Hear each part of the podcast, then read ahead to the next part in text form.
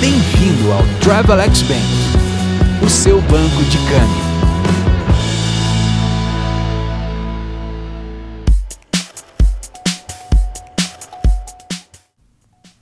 Olá, amigas e amigos do Travelex Bank.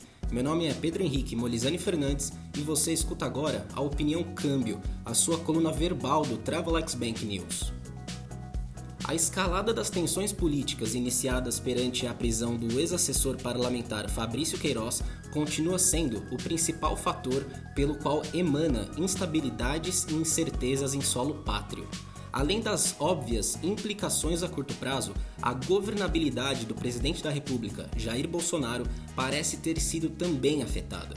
Isso ocorre porque, diante do fato, torna-se mais caro o convencimento para buscar o apoio de políticos provenientes do Centrão.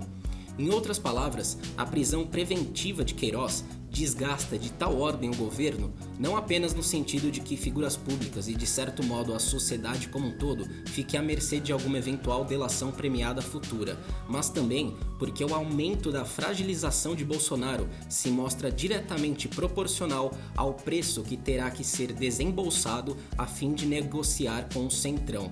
Relembro, uma vez instaurada a crise atual, a barganha para com políticos do Centrão será feita principalmente para construir uma base de apoio mínima, para que o governo não perca totalmente a forma de governar.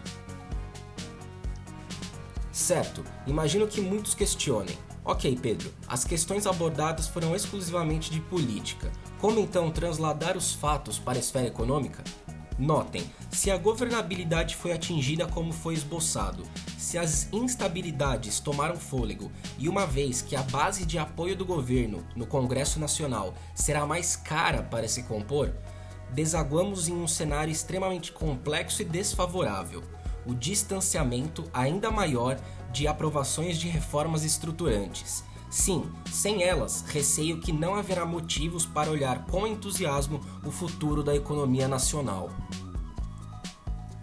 Conforme explicado e avaliado pela economista Mônica De Boll, a letargia em respostas econômicas diante também da crise causada pelo novo coronavírus custará caro ao Estado brasileiro.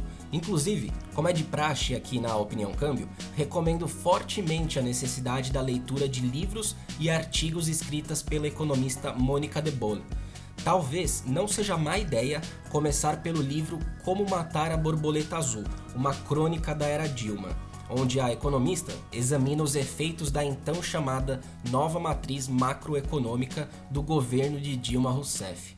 As formulações das palavras e a lucidez com que se constrói os textos evidenciam e são reflexos do alto grau de competência de Mônica no trato de questões na esfera econômica.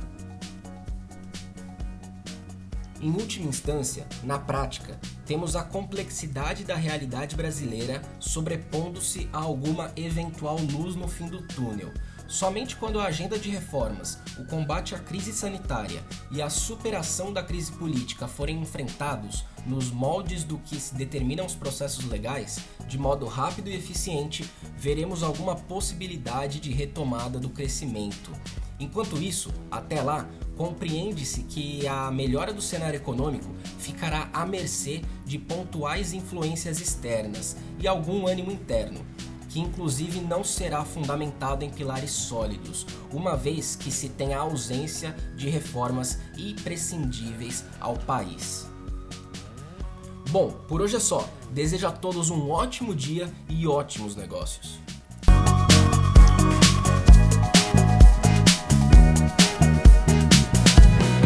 Bem-vindo ao Travelex Bank, o seu banco de câmbio.